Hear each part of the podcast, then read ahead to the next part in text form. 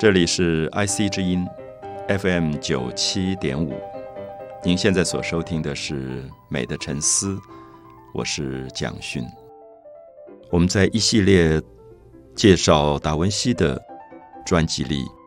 谈到了他三十岁到四十八岁住在米兰，他当时受到聘请为米兰的史佛沙公爵工作。那么在这段时期，可以说他生命达到最巅峰的时期。那么任何一个人在三十岁到四十八岁，可能也是创造力最强的时候，因为已经累积了前面。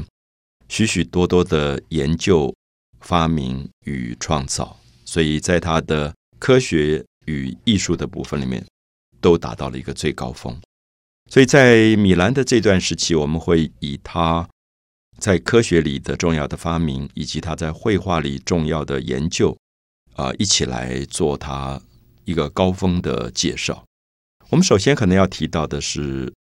达文西在这段时期对于流体力学上。许许多多非常惊人的研究与贡献。流体力学也许对很多朋友来讲，可能是一个并不十分熟悉的名称。那除非我们今天在大学专业的科系里面修这一门课。那所谓的流体，其实指的是所有的液体，比如说水啊，可能或者是其他的液体状的这一类的东西，我们都叫流体。那么这种流体。它本身在力学上有一定物理的一些现象的反应。那也许我们从抽象的理论来讲，大家不太容易懂。可是我们把流体力学还原到现实生活里，我想其实我们都会接触到跟流体力学有关的问题啊。比如说，我们打开水水龙头，这个水龙头水流下来，其实它是一种流体力学。我们也知道，虽然我们并不一定知道这个开跟关。怎么去控制？可是它中间是有一个对流体的力学上的控制。我如何可以把水关起来？我如何可以把水打开？或者我们再扩大来讲，不知道大家有没有感觉，有时候控制的不够好，我们一打开水龙头，那个水忽然溅出来、崩出来，把衣服都弄湿了，我们就会可能会找一个工人来说：“哎，我们可以把这个水龙头稍微换一换，或者调整一下。”那么这里也是说，他对水流体力学的了解不够。所以，这个经由水龙头的口部冲刷出来的流体，这个水它的力量太强了，所以一打开的时候就造成一种迸溅的状况，就不好用了。啊，我想这个都跟流体力学有关。那大家也觉得这样的流体力学，好像我现在举的例子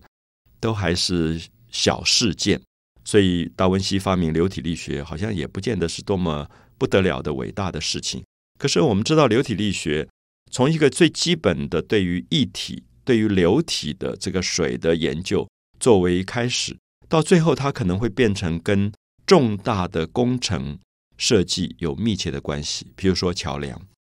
我们知道桥梁，如果我们今天要做桥梁，桥梁底下有柱子，那么这个柱子跟我们家里屋子里的柱子在力学的结构上是绝对不一样的。我们说在家里，我们呃，房间里可能有一个柱子，这个柱子只要计算它上面的压力、承重的压力就可以。可是我们知道，如果是桥梁的柱子，它必须计算的是说，在各种的状况里，这个河流它的水涨起来的时候，它的流速对于这个柱子所承受的压力。比如说，如果我们今天呃在台湾最明显，因为我想尤其中南部的很多的这个河流。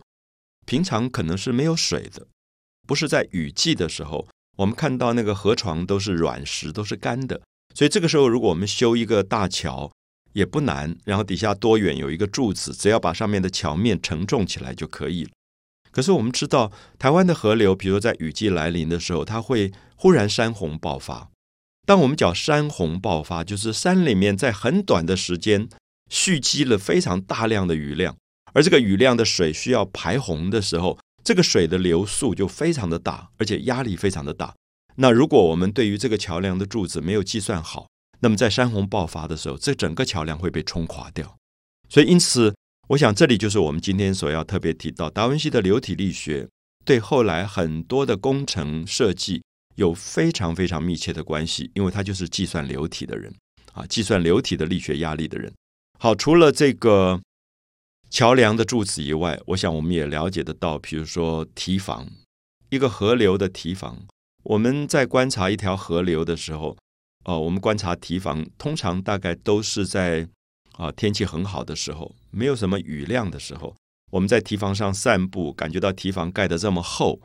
那甚至我们会觉得，哎，这个堤防上面甚至还可以开两辆车子，那有必要要花这么多钱去做这个堤防吗？可是我们很少有机会思考到，在山洪爆发，比如台风来临的时候，一夕之间的暴雨来了，这个水暴涨好几倍，那么这个水的压力是大到我们无法想象的。所以，如果这个堤防的承受压力的力量被计算错误，计算的不够，那么因此这个堤防就可能被水冲垮。我们说水决堤而出，它就变成一个非常大的一个泛滥。非常大的一个灾难跟危险，所以因此，我想我们都是希望在介绍达文西做流体力学的研究的同时，让大家理解到流体力学作为一个专门的学科，那么在整个的公共设计、工程设计里面，它有多么重要的这个关联。那么我们知道，在达文西之前，几乎很少人去研究跟探讨流体力学。所以很多人把达文西加上一个名称，叫做流体力学之父，就他是最早一个开始观察流体、开始计算流体的力量、计算流体的速度，然后使得后来很多做桥梁、做堤防的工程师能够在这里取得他很多流体力学的经验，然后在设计上不会有太多的失误。好，所以因此我们还原到这一点，我们也就知道。在漫长的研发过程当中，达文西在他的手稿里记录了密密麻麻对流体的图绘跟文字的手稿记录资料，那么构成最早的这个流体力学的研究的一个重大贡献。